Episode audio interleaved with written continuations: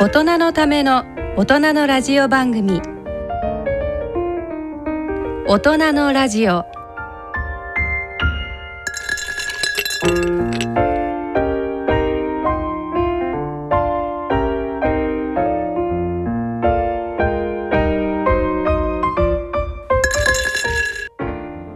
皆さん明けましておめでとうございます。立川楽長です、ご機嫌いかがでしょうか？氷香ですえー、大人のラジオ第2土曜日のこの時間は笑いと健康をテーマにお送りしております。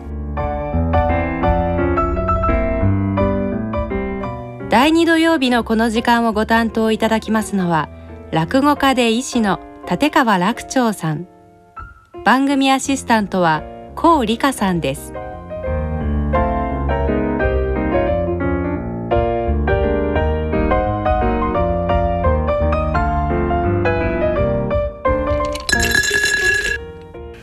さて埼玉県から男子ファンという方からお正月にメールをいただきましたのでご紹介します。明けましておめでとうございます。おめでとうございます。おめでとうございます。この年末年始はポッドキャストでダウンロードしました。楽長さんの創作落語を聞かせていただきました。ポッドキャストでダウンロードね、はい。えー今できるんですよね、はい、便利な世の中になってます、えーはい、大変いいサービスで感謝感謝ですさて立川一門のお正月はどう過ごされるのでしょうか？しきたりなどありましたらお聞かせください。ことに男子師匠にまつわるお正月のエピソードなどありましたらお聞かせくださいということです。ありがとうございます。ありがとうございます。ねえ。ーっとね、立川一門のお正月、これはもうね、もう毎年恒例なんですがね。興味津々、えーあのね いや興味津々のことではね普通なんですけどもあの2日い正月の2日にねあの新年会やるんですよ。でもう全員集合なんですこれは。何人くらいいらっしゃるんまあですか？大体50人ぐらいが集まりますね。関係者賑やかそうですね。もみんな来ますからね。でねこれが全員集合であの男子師匠が生きておられた頃はとにかくこれ出ないとクビというねそういう全員参加。そうもう全員参加。え だからね多分立川流の皆さんってあの2日には一切仕事があ入らないというね入れちゃいけない、ええ これがあるからそういうねえー新年会なんですよ。でここでねもうみんな集まってえーその手ぬぐいをね、えーそれぞれ芸人ですんで手ぬぐい自分のがあるわけですよね。それをみんなでこうこう交換してね。あ交換会なんていそうなんですよまあねまあ名刺交換会じゃないんですけどね ねまたなんかそれがねお正月らしい雰囲気があってねとてもいいもんですけどもね。ああ、お年賀に実は私も私も楽長さんからいただきました。えー渡させていただきました。楽長のねありがとうございます。これね昭和人情話って私がねあのオリジナルで作ってる、えー創作人昭和人情話ってあるんですけどそれをモチーフにしてねもう昭和のアイテムを散りばめたというねオリジナルの手ぬぐいなんですよ。そうラムネとかね。お人形さんもいますね。お人形さんもきあのーカール人形ってやつですよねカール人形。ね。拝見したことが実はないという。ああやっぱりねもうもう若い人は知らないという、ちゃぶ台返しのそうそうちゃぶ台もあってね。うん。で、まあ、その都電が走ってるんですよそこにね、うん、そういう懐かしいね、はい。アイテムを散りばめた、えー、手ぬぐいなんです。そして立川楽長さんのお名前も入ってるから、これを交換できるということなんですね。いやそれがね私あのー二つ目にね昇進を、まあ二つ目っていうのは落語家として一人前ですよっていう、はい。まあなんだろう修正って言うと変ですけどもね、えー前座の修行時代が終わってもう一人前でいいよっていうのはまあ2つ目になるんですけれどもその時の2つ目の昇進試験っていうのがあったんですよ。当時あの立川流にはね。でそれを新年会の会場であの一人だけで受けたんですよ。もう目の前もう関係者全員集合でしょ。50人。そうそう。でねあのやったのが中華料理屋さんなんですよ。だから円卓が並んでてちょうどそのいわゆるねあのあの結婚式のね披露宴があってあれの主賓の位置ってあるじゃないですか。すね。そこに男子師匠がすお座りになったんですよ。でその目の前にそのステージがあるんですよ。また嫌なことにね。でそのステージで歌舞音楽講談。まあ歌舞音楽ったって別にカラオケじゃないんですよ。あの小唄羽歌都々逸これがちゃんとできて。で日本舞踊がちゃんと踊れて、まあ、一応私あの花柳流でお稽古をさせてもらったんですけど。で講談ができてと。これを全部あのもう関係者全員の前でやって。て最終的に男子師匠に、えー、よし合格だって言ってもらって2つ目に初心した。それが新年会なんですよ。だからもうねもう行くたんびにどっか緊張しますよね。新年会といえば。もう新年会といえばもうあの思い出がねもうそうなんですよ。本当にもう頭真っ白になるぐらい緊張しましたからね。科目というかねやることもたくさんなんですもんね、うん、そうなんですよねでね合格だって言ってもらってもうほっとしてそのもう私その場にいられないんですよ。なんかもういたたまいたたまれないっていうのは変ですけどね。その場の雰囲気の中にねなんかいられなくってね思わず外に出てそのお店のロビーにいたんですね。そしたらロビーにトイレがあるんですよ。そうしたらその トイレのドアがあってパッと出出てきたのが大師匠の。そうしたら「あ先ほどありがとうございました」って挨拶をしたら大師匠がニヤッと笑ってね「うん。よかったな」って言ってくれて「この世界はいいぞ」って言ってくれたんですよ。でこの世界はいいぞって言いながら握手してくれた。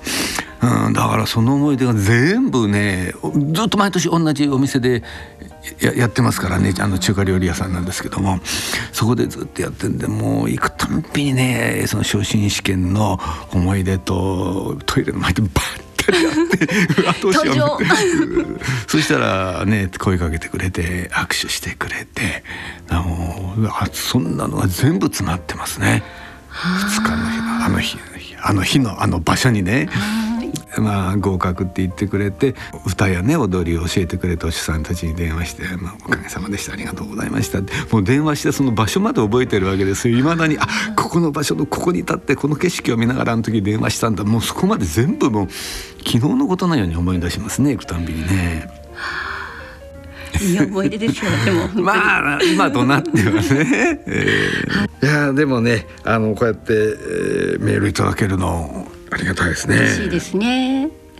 はい、今年楽長さんはどんなふうにお正月は過ごされたんですか？今年はね仕事してましたね年末年始ね。もう31日の大晦日はあのホテルにお正月パックってありますでしょ？そうするとその正月パックのイベントっていうのがあるわけですよ。そうするとそれが31日から3日までいろんなイベントがあるんですけど、まあ、当然のように落語も入るわけですよね。と私あの31日に都内のホテルで落語やらせていただいてで3日にまた別のホテルですけれども落語やらせていただいて。だから大晦日と3日が仕事で2日が新年会。だからまあ元旦はねまあのんびりしてましたうちで。で正月で。まあそんなねお正月もいいですよね。そして今日のこの大人のラジオはこのお正月パックのお得なお話も聞けるということで、そうなんですよ。お正月パックでやった時のあの音源をね、えー、今日流させていただくとそんなことになってますけどね。それでは90分間大人のための大人のラジオ進めてまいります。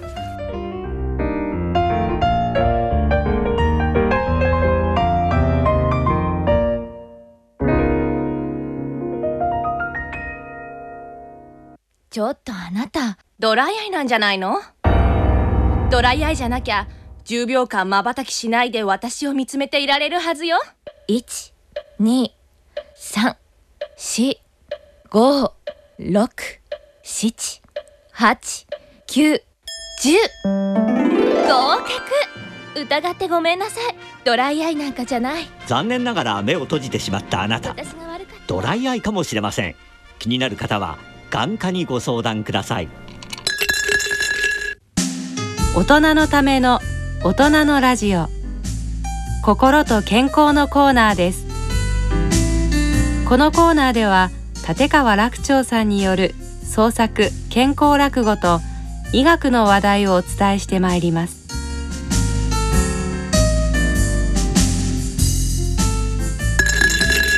ここからのこのコーナーでは立川楽長さん創作の健康落語をお送りいたします、えー、今日の演題はですね寄せ外来というね、えー、まあ寄せっていうのはあのいわゆるね末広亭とかねあの鈴本とかいうそういう寄せ。あ寄せ行かれたんですって、はい、今年は初めてきちんとなんとか亭っていうところに行ってみようと思って。どこ行かれたんですか？新宿のその今ご紹介末広亭に。あそうですか。いや私も新宿末広亭はね高校の時にね制服着たまんま一番前に座ってかぶりつきで見てましたね。そういつかの会で楽長さんが一番最初ですね。こう、えー、末広亭だったりいろんなところに学生時代通われたっていう、えー、その魅力がわかりました。でしょう。本当に近いんですよね。落語家の方とね。そうなんですよ。もうぜひねあれ行かないとわかんないですよね。あの雰囲気っていうのはね、もうぜひ行っていただきたいんですが、いやこれはね病院の外来があるじゃないですかその外来でもって落語会やるっていうのよくあるんですよ。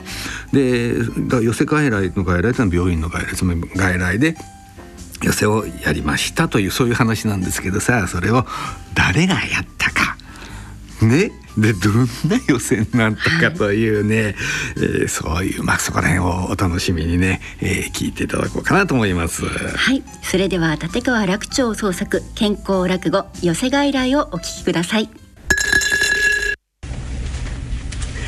えー、ありがとうございます。立川楽長でございます、えー、新年明けましておめでとうございます。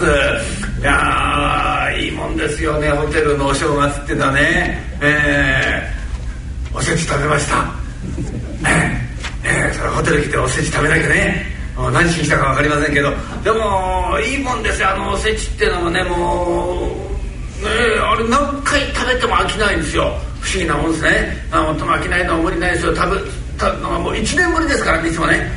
ええ普段食べないでしょ。だってねあの たつくりだのね伊達巻きだ食べないじゃないですか。だからもう大体おせち食べる時はもう1年前ですからもう食べたの忘れる頃になってお正月が来るわけですよ。だからうまいことできてます。えー、えー、まあもっとも中にはもう食べる端から食べたことを忘れていく方もいらっしゃいますけれどもね、えー、まあこういう方は常に新鮮でございますから。もう常に、えー、感実みたいなもんでございますからね。あいいんじゃないかと思いますけれども。あでもこうやってねもうホテルでお仕事をさせていただくこと本当に多いんですよ私、えー、もう嬉しいですね。あのホテルの仕事っていうのはねええ。もう何が嬉しいってねホテル入るでしょ？とね花嫁さんとすれ違う。これ嬉しいですよ。向こうから花嫁さん歩いてるでしょ？ドキドキドキドキするの。うん。自分の花嫁でも何でもないんですけど嬉しいですよ。ええ。あね、なんか得したような気がするじゃないですか。花嫁さんとすれ違ったりいやこの前もねあのホテルでお仕事いただいてね行ったんですよロビーにね。そしたらロビーの隅っこにね花嫁さんいらっしゃるの。隅っこの方にいらっしゃるんですよで立ってんのね。であの形ですよ。例のあの文金高島田に白い角隠し白い打ち掛けなんか来てね。でねこうねちょっとね前かがみなんですね。立ってらして。で手がね口元にいって私がやっても気持ち悪いんですけどこれ花嫁さんですよ。あの形ですよ。あの形でこれなんていやいい風情だなと思ってね。何やってんのかなと思って近づいてよく見たらロビーの喫煙コーナーでタバコ吸ってました。まあ皆さんに大いに笑っていただこうと思いましてね。うんだ落語もいいですよ。ねあのー、本当にあのー、癒しの力がありますからね。落語も笑いもねこの癒しの力がまたバカになる。癒されると人間心筋梗塞が起きにくくなるんです。有名な論文なんですがペットを飼うと心筋梗塞の再発作率が下がってくるんですね。これはねやっぱりね ストレスに関係があるんですよ。ストレスっていうのは心筋梗塞の原因にもなれば引き金も引く、ね、だけどペット飼うとねあの犬の好きな方はお分かりになるでしょワンちゃんかわいいかわいいなんて慣れてるともうそれだけでねもうこの感触とか温かみとか癒されるんですよ。ストレスがなくなるそうすると心筋梗塞が起きなくなってくる。こんなにすごい、うん、だからねあの癒しの力もバカにならないですね。これあるコンピューター会社の社長さんの話なんですけどね社員が全員パソコン見ながらね一日こうやって。る社員全員ね一日こうやって。る会社の雰囲気が殺伐としちゃってね。社長さん困っちゃってなんか雰囲気悪いなうちの会社よし。じゃあ一つ会社でペット飼おう。ペットを飼えばみんな癒されるだろうって猫連れてきたんですよ。可愛いじゃないですか猫だってねみんなどんなに癒されるかと思ったらね連れてきた猫が興奮して大暴れしてみんなイライライライラしてしまう。癒しにも何にもならないんです。よねああなんでね。でも猫がそんなに哀れるのか知られたら無理ないですよ。パソコンの前にいっぱいマウスが置いてあったんです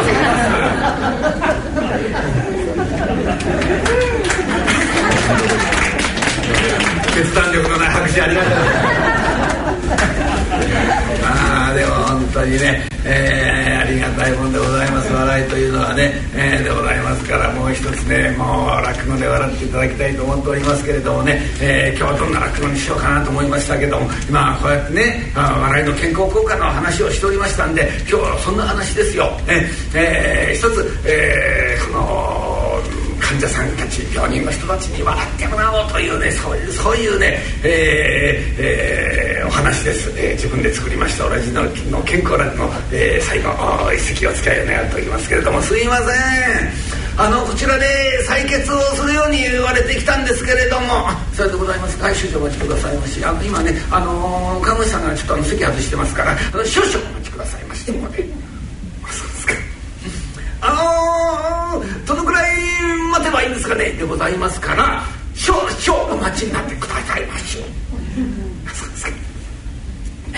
あのちょっと急いでるんですけどね。あの時間がないんですけれどもねでございますから少々お待ちくださいまし。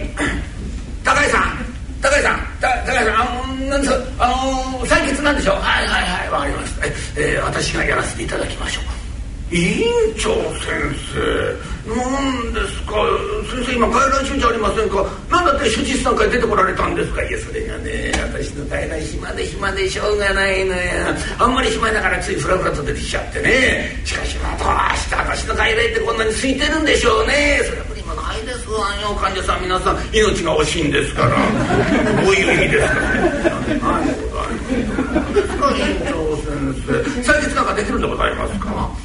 いうこと言っちゃいけませんよ高橋さん。あとね私はね昔は採血の名人と言われた人間ですからな。うん。えー、採血ぐらいでできますよ。でも先生もうお年なんでございますからご無理なさらない。いや言ってますか昔取ってきたんですかですよ。えー、大丈夫大丈夫。ああどうぞどうぞいらっしゃいいらっしゃい。さあさあさあそこお座りがどうしたなんでしょう。私が採血しますから大丈夫です。はいはいはい。じゃあ腕出していただきましてね、うん。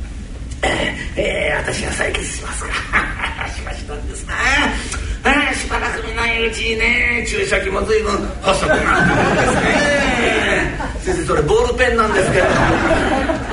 ああボールペンですか。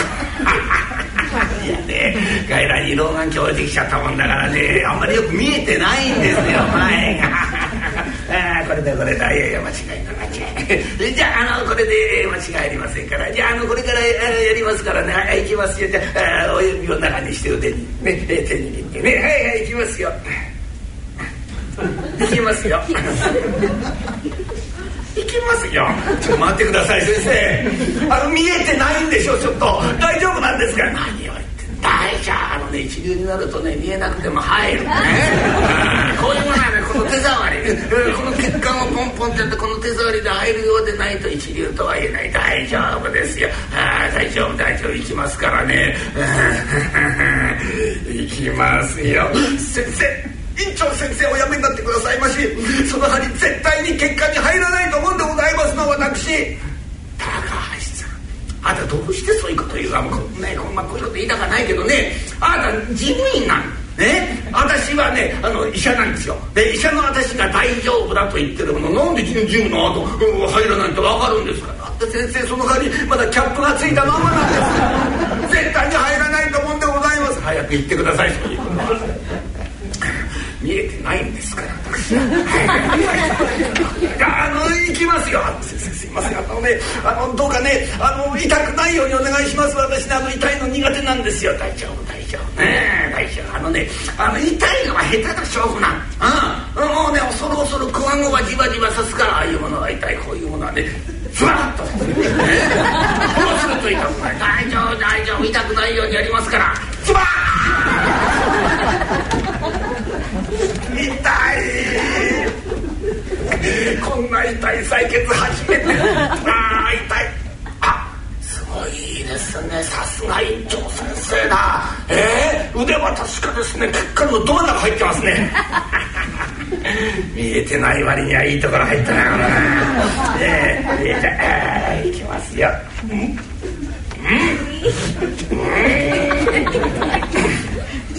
どうしました先生。出てこない。出てこないってどあ私違いないんでしょうか。バカなことはないですよね、えー、これはどうやらね、えー、この針が血管を突き抜けたようです。血管を突き抜けて下の肉の中に食い込んでるんですよ。痛いわけだそりゃ。どうすればいいんですか落ち着きなさい。素人がぐちゃぐちゃいるんじゃないの大丈夫。ね。突き抜けただけなんだからちょっと戻してやればいいんですよ。スーッとこう引いてきてねこう、うん、ほらほらほらほら血が出てきたあよかったあ血が出てきたあじゃあ大丈夫なん。ですね先生先生どどうしたん。です顔色が真っ青ですよどうしたん。です先生私最近ね血を見ると貧血をすみません。自分のことは自分でやって冗談じゃありません。自分のことは先生ちょっと何とかしてください。ちょっと先生大丈夫ですか先生あら院長先生どうなすったんでございます。まあ看護師長さんいいところ帰ってきてくださいました。今院長先生が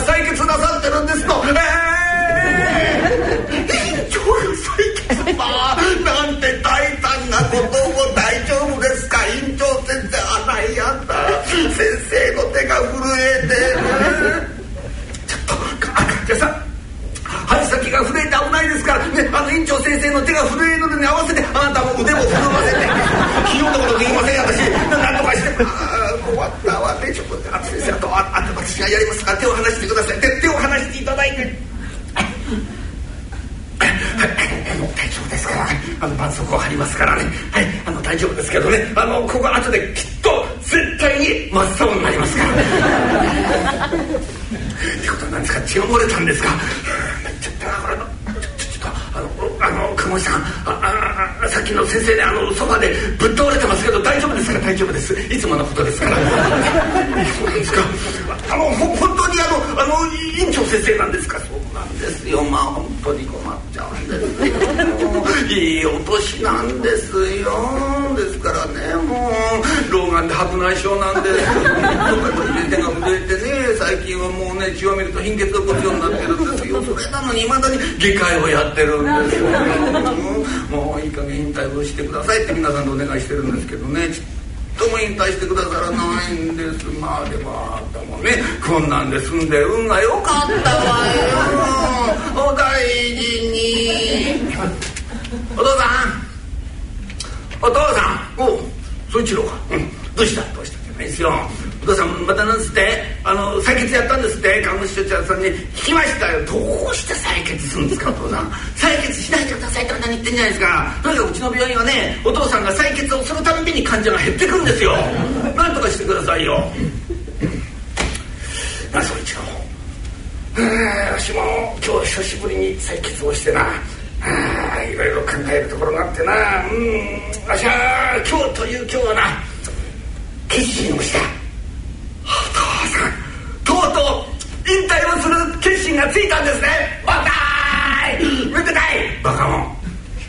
何がめでたいですよお父さん。ねもう次の院長は、安心して僕に任せてください。ね、え僕はちゃんとしていますから。よってねもういつまで若先生若先生って言われてるのうんざりしてんですからねえお父さん今日はもうお祝いしましょう。ねバカなこと言ってるか誰が引退をするか誰が思そうではないんだうん。あのな、えー、わしが決心をしたのはこの病院の改革に取り組むことに決心をした。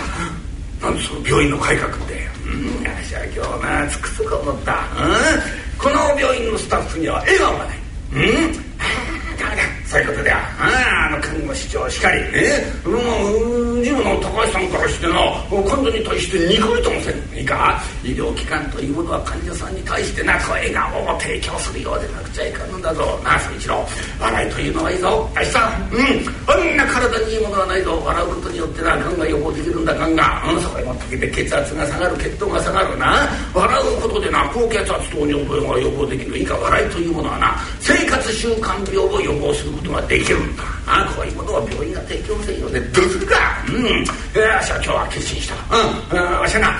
うちの病院は来てくれた患者さんに笑いを提供する笑って帰ってもらえるようなそういうな病院にしようとわしはそう思っとるかお前たちにもな協力してもらうから頼むぞ。うん。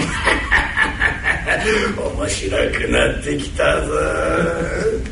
若先生。若先生あはい川口師匠さんあの何ですか？若先生本当なんですか？今日外来で落語会をやるっていうのは。ああそうそうそうそうなんですよ。あいや大江ですさん、うん、あの今日ねあのー、5時半からねあの外来の待合室であの落語会やることになりましたからって。えああのねあのだから看護師さんもそうなんですよ。あの外来の患者さんに声をかけて集めといてくださいって「うん大江です」から「よろしくお願いしますよ」お願いしますじゃないですよ若先生。これでもう5回目ですよ。いやそれはね外来の待合室でね落語会をやること自体私はねいいと思うんです。でも何も院長自ら落語やることないじゃありませんか。どうしてプロの落語家呼んでやってもらわないんですか。いやそれがダメなのよ。いや親父もねあれ言っただろ私。ね、うん、ダメなのよ、うん、プロの落語を聞きたかったら寄せに行けばいつだって光る。そういうもんじゃないんだ、うん、そして、うん、院長自ら、えー、患者を笑わせて患者の治療に貢献する。これに意味があるんだ、うん、そう思ってるの親父は。ああだからもうね。えだめだだ何言ってもダメ。うんもう頑固やしたからね。うんとにかくねもう自分で患者を笑わせたいってそう思ってんだから。笑わせたいだって赤先生。笑わないじゃありません。かやそれは院長先生の落語が普通の落語ならいいんです。まだ普通じゃないんです。そのうまいとか下手とかそういう問題じゃないんです。それ以前の問題なんですよ。あの声。よくああいうひどい声が出るもんですね。いや普段はそうでもないんですけどね。落語始めるといきなりものすごい声になるんですなんていうかね。あの地獄の底から湧いてくるようなね。なんか不気味な声なんですよ。あの声で授業もやるんですよ。あんなんでね落語されたって笑いやしませんし寝ることもできないんですよ。患者さん皆さん苦しんでらっしゃるんですけどねそりゃそうかもしれませんけどね。いやでも私この前外来の横通ったらねあのあれですよ。あの笑い声聞こえてましたよ。笑い声じゃないんですあれ。うめき声なんでああ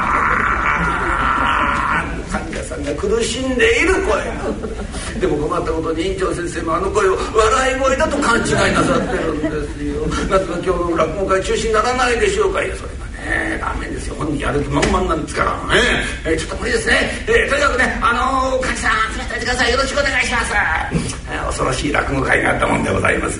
さあその日の午後の会来が終わりました。外来の待合室にすっかり講座がセッティングされましてね、えーまあ、こんな立派な講座ではございませんけれど、えー、すっかり待合室が寄せの雰囲気になりまして。看護師長さん。看護師長さん。あのねあの間もなく落語会始めようと思いますがね。あの外来の患者さんにお声はかけていただけましたかね。あ院長先生。はい。あの、ちゃんとお声がけはさせていただきました。そうですか。いやいや今日ねあの吉田さん来てましたよ外来に。えー、あの人はね胃潰瘍で通っててなかなかよくならなかったんですがようやくねよくなりかけたんだ。うん。いや落語を聞いて大いに笑ってリラックスをする。彼が潰瘍の治療にで悪いわけがない。いいと思いますよ。私は吉田さんにだけ荒くの聞いてもらいたいな。吉田さん声かけていただきました。かあの声をかけをさせていただきました。吉田さんあの今日あの5時半から院長先生の落語がありますからどうぞ聞いてくってくださいねって申し上げてました。そしたら吉田さんすぐに胃が痛くなりまして。あんまり痛くなったもんですからね。すぐにあの、うん胃カメラの検査していただいたんです。そしたら胃潰瘍が悪化してたんでございます。今入院されてます吉田さん。あそう。せっかくね良くなってきたとこだったのにね。うん気の毒だね。うん。あそういえばあの高橋さんの奥さん来てましたね。うん。いやいやどうしたんですか？って聞いたらなんか手首痛めたとかでね。うん。ちょっとあの外来来てましたよ。高橋さんの奥さんあの声かけてくれましたか？何をしちゃってるんですか先生。高橋さんの奥さん臨月じゃありませんか、うん、そうそうそれはね確かにお腹大きかったけどね。でも臨月の人が落語聞いたらいけませんか？いやってんですよ臨月の人に。もう院長先生落語なんか聞かせてごらんなさいよ。流産したらどうなさるの？なんで私の落語聞くと流産するそういえばね山田のおじいさん来てましたよ、うん、あの車椅子でねリハビリに、ね、来てましたあの人ね、うん、ちょっと話をしたらね、うん、今日から、えー、何でも歩行訓練が始まりました。と言って喜んでましたあのおじいさん、うん、あのね、えー、あの山田のおじいさんにも声かけていただきました。かあの声かけいたしました。あの山田さん。あの今日5時半から院長先生の落語がありますからどうか聞いてってくださいね。って申し上げましたら急に顔色が変わりまして「落語ですか？大変だ!」っておっしゃって車椅子からスッと立ち上がりましてね。全力疾走でお帰りになりました。全力疾走？あの人ね今日から歩行訓練が始まったばっかりなんですよ。なんで走れるんですか、ね、人間必死になると思われてから出ると思いますわね。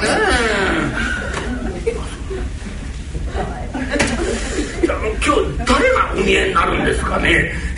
でございますか？どなたもお見えにならないでございますそう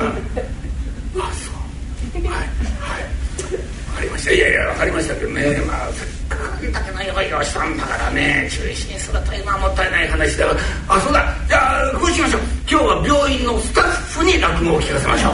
え、うん、医療従事者がね笑いもなくしてはいかんのですよ、うん、あ今日はみんなにあの聞かせますから。あのね看護師さんたちどうしましてまだあの残ってるんでしょ？うあ看護師でございますか。それが残念ながら今日看護師の研修会がありまして5時になりましたら全員あっという間にお帰りになりました。あ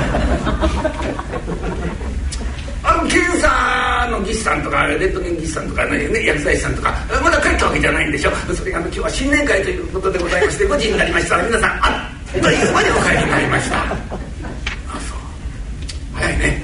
うん。ドクターの皆さんどうしました？全員往診に出られております。せがれはどうしました？あの若先生でございます。若先生今日到着でございまして到着室の中で鍵をかけて途中までいらっしゃいます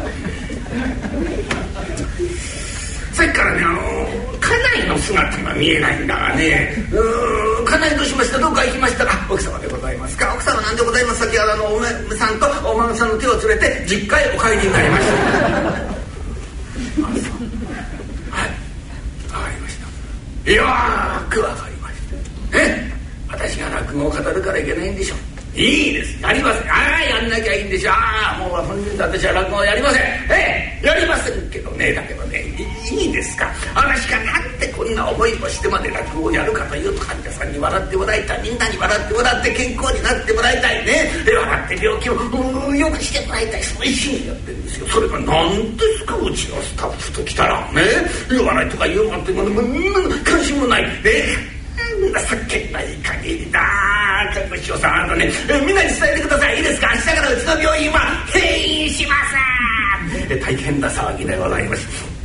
さあこれで、えー、院長先生めげるかと思います。とこの程度のことで、えー、めげないのが年寄りでございますね、えー、めげないんでございます、はい、もうそれでなくても頑固じじいでございますから。まもなく年が明けまして、えー、春も改まりますっての海外のあちこちでビラバーッとばらまかれましてね、えー、これを見ますってと第6回来来寄せ新春特別企画。えー、このタイトルよりもっと大きな字で、えー、正し書きが書いてありまして本日は「院長の落語はございません」という正し書きです。でぐでぐと正し書きが。これが聞いたんですね、え、院長の落語さえなければというんでみんなバンバンバンバン集まってまいりました。らみんな楽しみにいたしまして、えー、外来に集まってまいります。大盛況でございまして。さあいよいよ、えー、出囃子がなりまして出てまいりましたのが着物を着た院長でございまして。いやいやいや皆さん皆さん大丈夫大丈夫。がっかりしなくて大丈夫で私は今日落語はいたしません。落語はいたしませんけれども今日は皆さん方に紙切りでお楽しみをいただきたいと思っております。寄せにつきものですよ。紙切りがね、えー、ちゃんと私今日用意をしてあるんでございます。えー、えー、それではこれからね皆さんに紙切りで楽しんでいただこうと思います。えー、これから皆さん方にお題をいただきましてね、えー、皆さん方いただいたお題をすぐこの場で紙を切ってご覧に入れるというそういう趣向でございます。じゃあ、えー、ちょっとお題をいただきたいと思いますお題、えー、ございませんお題えー、ああメタボですね。他に何にもなかったんですね。メタボバラというお題でございます。面白い題でございますね。さあ、えー、それではそのメタボバラ。それではこれから切っていきたいと思います。それではお林さんよろしくお願いをいたします。ああえー、このメタボというの怖いですよ。ええー、メタボの人はねメタボでない人に比べるとですね、えー、何十倍も心筋梗塞になりやすいんですね。何倍じゃないんでございます。何十倍ですよ、えー、ですから皆さんぜひ一つね、えー、もう気をつけていただきたいと思いますね。やっぱりメタボというのはね、えー、お腹が大きくなってくるね。これはもう内臓脂肪症候群といいましてね、えー、内臓がね、えー、周りに、脂肪がついてくるとそういう病気でございましてね、えー、この病気にならないように一つね、えー、食事に気をつけていただきたいと思っておりますね。えー、このね、えー、髪切りというのもいいですよ寄せの情緒でございましてねうんこういう寄せの情緒を一つ、えー、皆さんで、えー、楽しんでいただきたい、えー、そう思ってるわけでございますが、それでは、えー、だんだんに出来上がってまいります。えー、とはいそれでは出来上がってまいりました、えー、メタボバラでございますね、うん。えー、それでは健康診断を受けまして、えー、自分の体重にびっくりをしているという、えー、メタボバラが出来上がってまいりましたいや院長にこんな芸当ができようと思わなかったね。ね見事なもんですね。そりゃそうだよ。考えてもないよ。もともと外科医なんだから。腹を切らせりゃ一人前だ。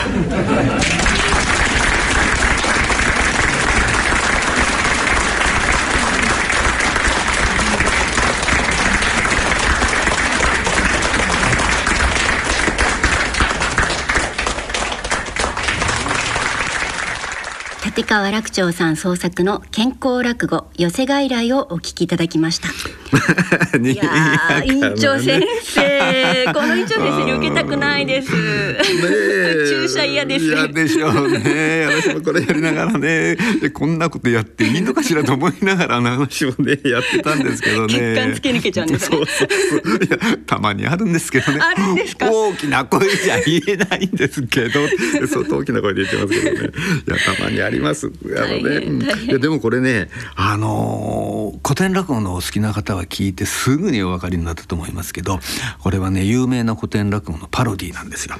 あのね寝床っていうね古典落語があるんですね。それのパロディなんです。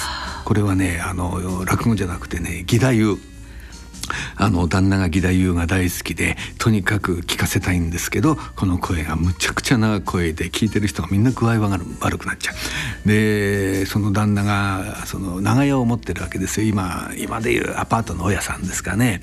でその長屋の棚子を集めてあの聞かせようとするんですが棚子がどみんなね分かってるわけですよ。これ行くとえらい目に遭うなって。みんななんか理由をつけて断って結局誰も来ない。で、旦那がふてくされてふて寝してもうお前らみんな棚立てだ出てけってことになるわけです。そそれはまずいっていうんでこうこの旦那をなんとか取りなしてというそういうドタバタの落語なんですけどもね。それのパロディーなんですこれね。で最後にねあの紙切りやるんですよ。ねこれあの紙切り。やるじゃないですか実際にねこれラジオだからまあねお聞きの方はお分かりにならないでしょうけど本当にやってるんですよ紙切りを。ええ、舞台でされたんですね。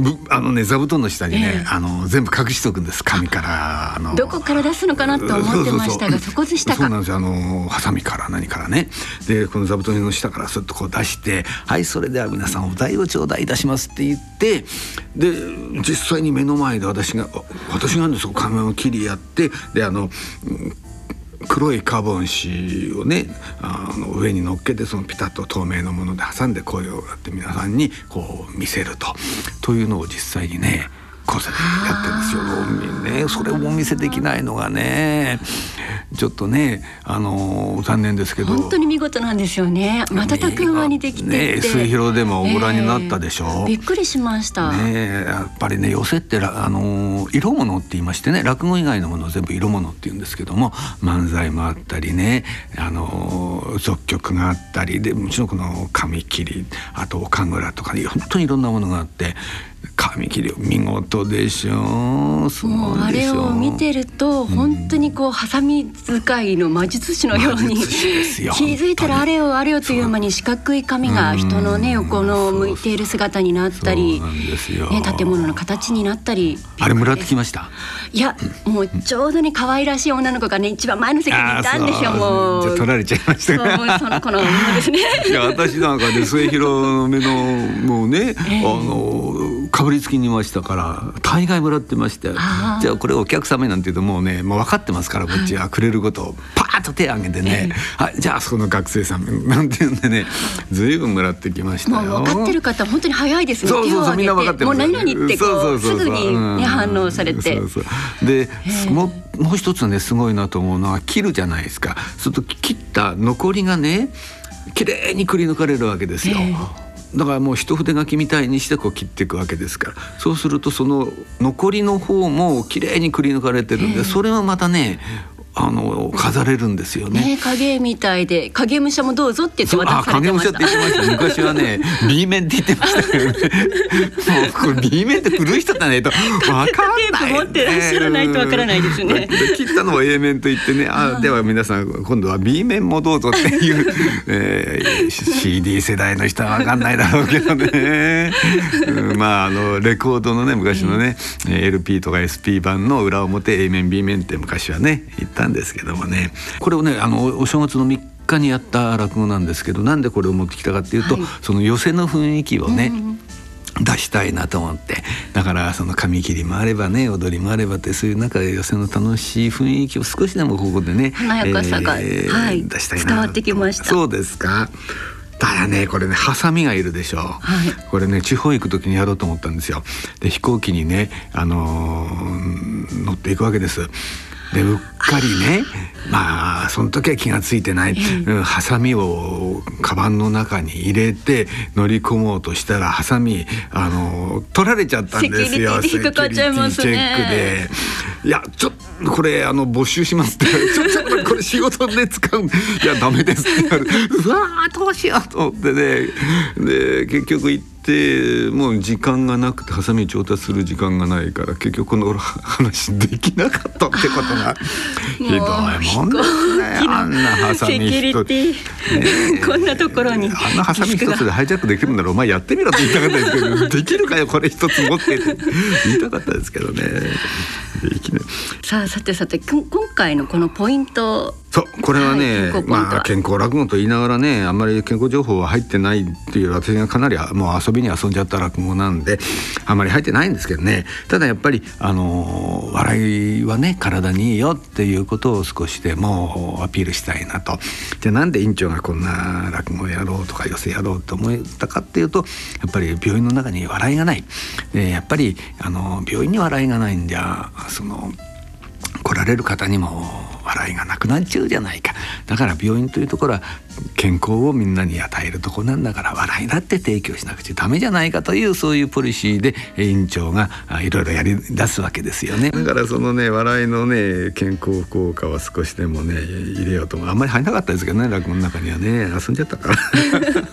それでもやっぱりこう笑うと元気になるんだなっていうのは感じました、えー、まあ、雰囲気はね出たかなとは思いますけどもねいやそれがね落語家になって本当に間もなくの頃ですけどあのもともと慶応病院の内科にいたんですね。でそこでお世話になった当時の府長さん今看護師長って言いますけどね当時はまあ府長さんって言って慶応大学病院ですけど用事があって言ってその府長さんに会ったんですよ「あらまあ」なんて言うんでね。でちょっとさ頼みがあんのよっていうの。な何なんですか？ちょっと今度落語やってよって言うんですよ。えー、と思ってね。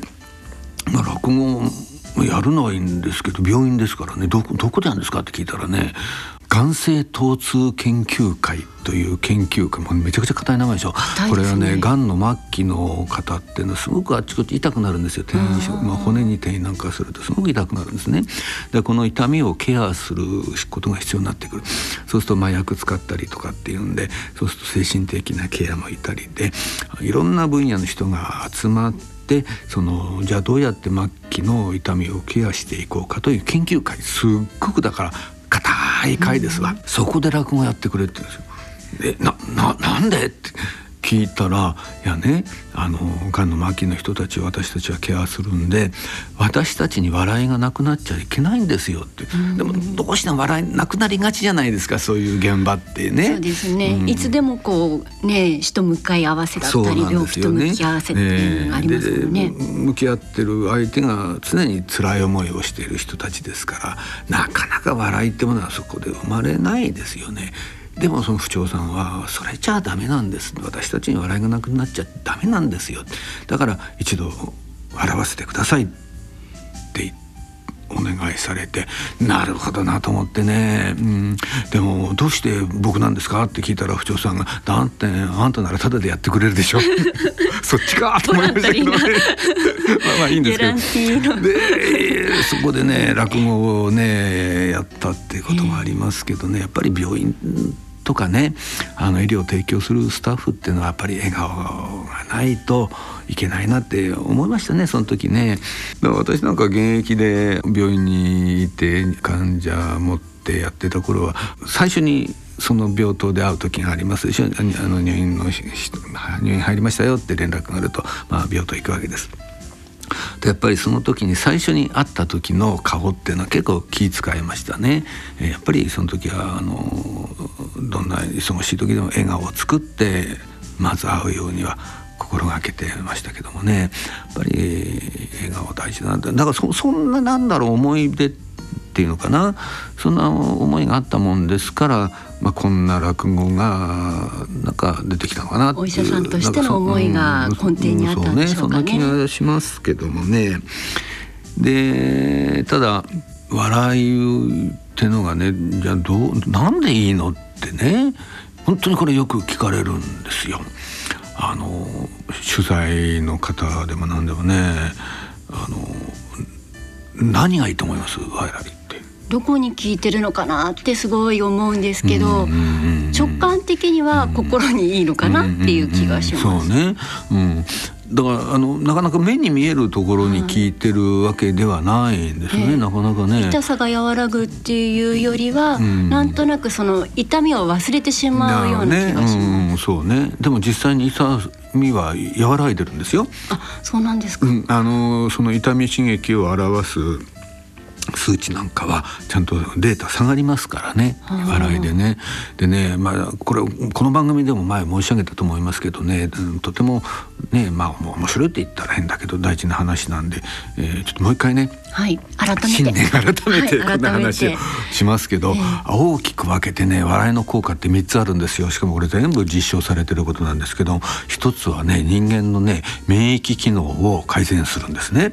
だんだん話が硬くなってきましたけどもね、えー、あのね免疫機能っていうのはねあの難しいんですがねあの自分以外のものが自分の中に入ってきた時にこれを破壊する能力なんですよ。これを免疫って言うんです実はね。でじゃ具体的にどういうことかっていうと今ほらインフルエンザ流行ってるじゃないですか。はい、ウイルスが来たなって思います。ねうん、でウイルスって自分以外のものでしょ？あのインフルエンザのウイルスと親戚の人ってなかなかいないですよね。はい、これは大体みんな異物なんですよ、人間にとって。だからインフルエンザウイルスが体の中に入ってくるとあよそ者が来たってことになる、うん、じゃあこいつやっつけちゃえっていうんでこのインフルエンザウイルスをやっつけちゃうこれが免疫なんですだから免疫っていうのは感染予防になるんですよ。であのがん細胞も実は異物として認識します。ですからあのがん細胞がで体の中でできるできるんですよからあの自分の細胞から実はがん細胞ができるんですけどがん細胞になった時点でもこれは異物として、えー、認識されますからね。がん細胞も「あなんか変なやつがいるぞやっつけちゃえ」ってでバンバンバンバンやっつけちゃう。だからがん予防になるんです。だから免疫っていうのは感染予防にもなるしがん予防にもなる、うん、でこの免疫能力っていうのはでもストレスで落ちるんですよ。いろんなことで落ちちゃう。うん、じゃあちょっと免疫が弱ってるなと思って風邪ひきやすいっていうのはそこの部分がそうだからほら忙しくなると風邪ひくって言うじゃないですか、はい、あれはやっぱり忙しいっていうのはやっぱり体疲れちゃって免疫力が落ちてたりやっぱりストレスで免疫力落ちてたりしてる。だから風邪ひきやすくなっちゃう。忙しいからっていうよりは免疫能力が落ちてるんですよね。ところが笑うでしょ、ねはい、そうするとね落ち込んだ免疫脳があの正常に戻るんですよ。うん、だから笑うとインフルエンザの予防になるんですじゃあちょっと仕事をちょっと休憩してケラケラケラケラ笑ってる方がそれがいい、うんまた風邪の予防にもなっていくわけねねでもあんまり大きな声で笑っててね、横にインフルエンザの人がいるとねめちゃくちゃ吸い込んでるかもしれません。息を吸ったら今度そちらの方で。だから息を吸わないように笑う。どできるかよってとこですけどね。それとねもう一つはねあの血圧下げるんですよ。でね体をねリラックス状態に持ってってくれるんです。これのねメカニズム話してるとね多分ね明日の朝になりますからね ちょっと省略しますけど体をね緊張状態からリラックス状態に持ってってくれてで血圧下げてくれるんですよ。だから血圧下がるんですよ。うんいいでしょ？高血圧の人は高血圧下げると嬉しいですものね。だからね動脈硬化の予防になりますよね血圧下げてくれるんだからね。でね血糖を下げる。血糖値。つまりねあの糖尿病を改善してくれるし予防もしてくれる。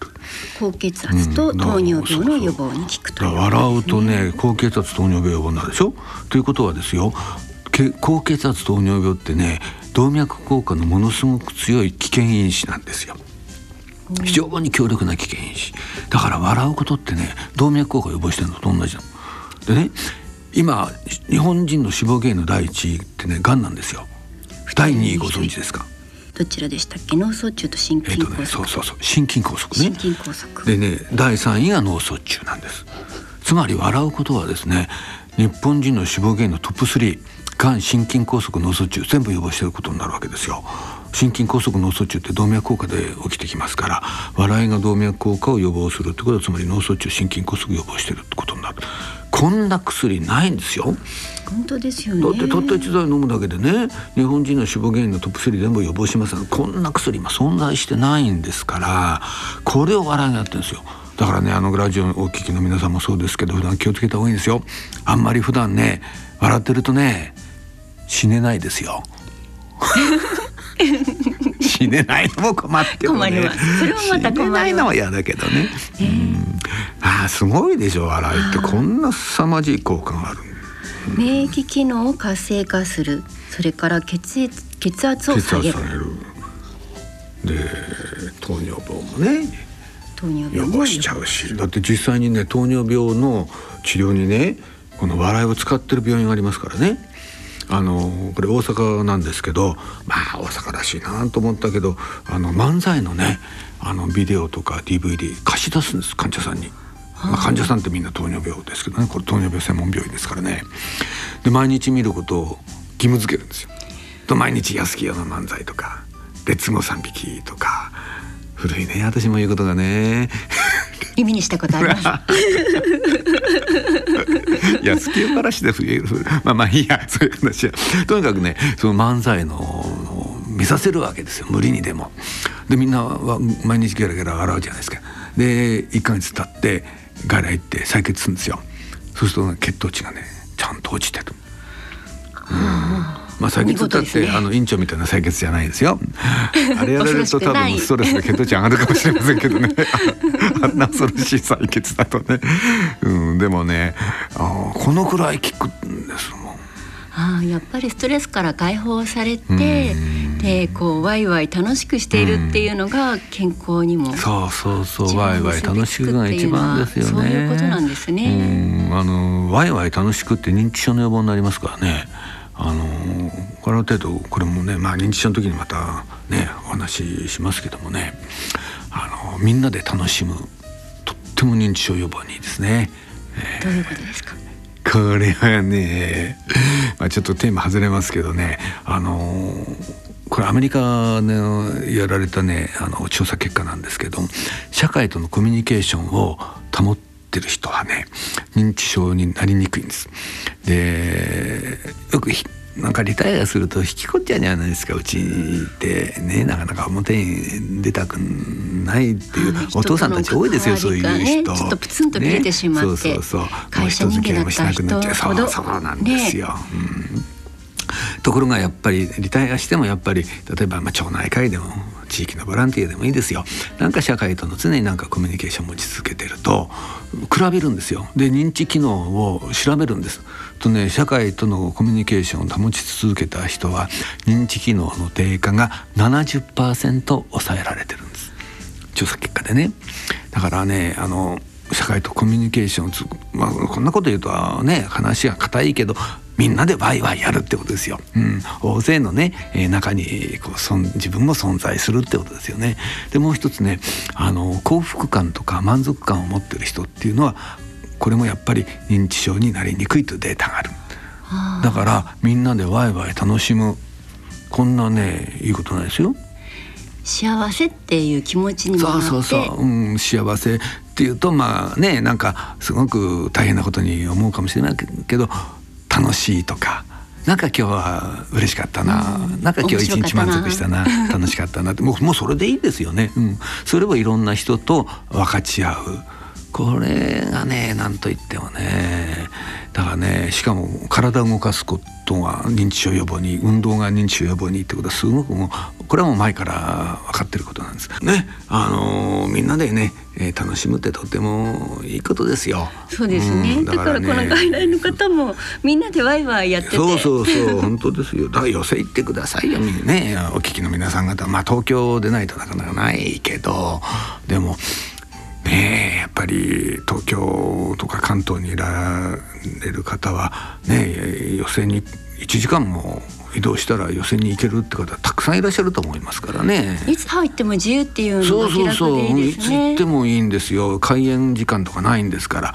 えー、もう途中でも何でもね普通に暇な時にひょろっと行ってちょいちょいって聞いて、えー、勝手に帰ってくるともうそれが許される世界ですから。ね、で小腹がちょこっと空いたら持ち込みも OK っていうのもいいなと思いました、うそうそうなんですよ。まああの音を立てるのはねちょっとマナー違反ですけども、ね、ちょっとした、こうおせんべいはちょっと遠慮した方がいいかなと思ったので、軽いおにぎり持ってきましたそうそうワンカップ持って入ってくる人いますし、ね、いやでもね洗いましょうよ。ね。今年はもう大いに笑って健康になりましょう。そうそう笑うと健康になりますから、えー、もうこれだけね医学的なデータがね出てるんですから笑わなかったら損ですよ。ねまあ皆さんも今年一年大いにお笑いください。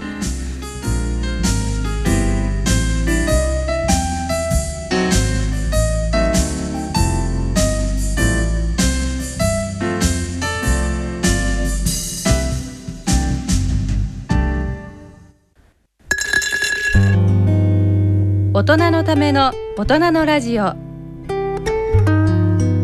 今回の大人のラジオいかがでしたでしょうか、えー、初笑い楽しんでいただけましたか？ねあのー、お正月らしくね寄せの雰囲気でね、えー、笑っていただこうかなと思ってなんか雰囲気出ましたでしょうか？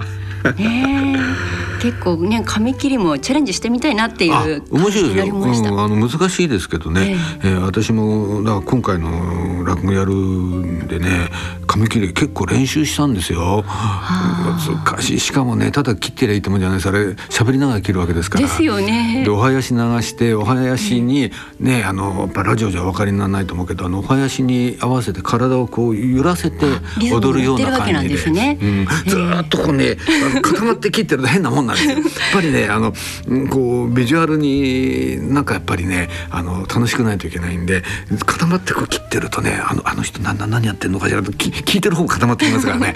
だからこう体を微妙にねこう動かしてリズムに乗りながらこうしかも喋りながら。ね本当に私あれやる時頭切り落としそうになりました。本当に。お医者さんじゃなくてよかった。そうそうそう。あれ縫えませんからね切ってもね はいということで、えー、楽長さん、はいえー、お知らせがあるそうですね。あねあの私今年からね毎月築地でね独演会をやることにしました、はい、えー、昨年はですねあの築地と成城と、まあ、あの隔月で1か月おきにやってたんですけど今年はやっぱりあの都心の方がみんな行きやすいっていうの圧倒的にご意見が多かったんでじゃあまあ今年はちょっと成城の近くの方には申し訳ないんですけどもあの築地の築地本願寺の中にねあのブディストホールってホールがありましてそこで毎月独演会をやることにいたしまして、えー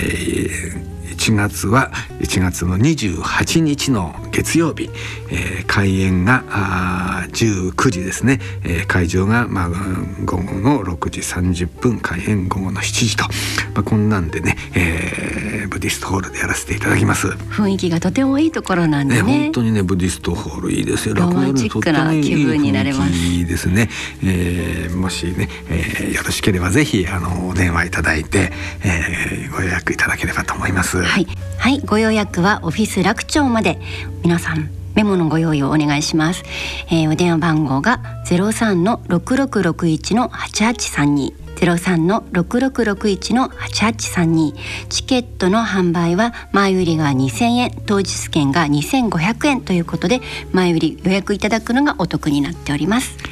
これねあの健康落語もちろんねやるんですけれどもまあ今年からちょっと古典落語もね少し混ぜていこうかなとかまだ考え中なんですけどやっぱりあの楽長らしいちょっとねあの変わった思考の落語をねちょっと混ぜていこうかなと思って実はあの昨年年末にね「忠臣蔵」の落語やったんですよ。一人芝居落語というもので私が最初一人芝居をやってこのあとポーンとボタン転換してあの暗転になってパッと照明がついたら私が着物で講座で座ってんです。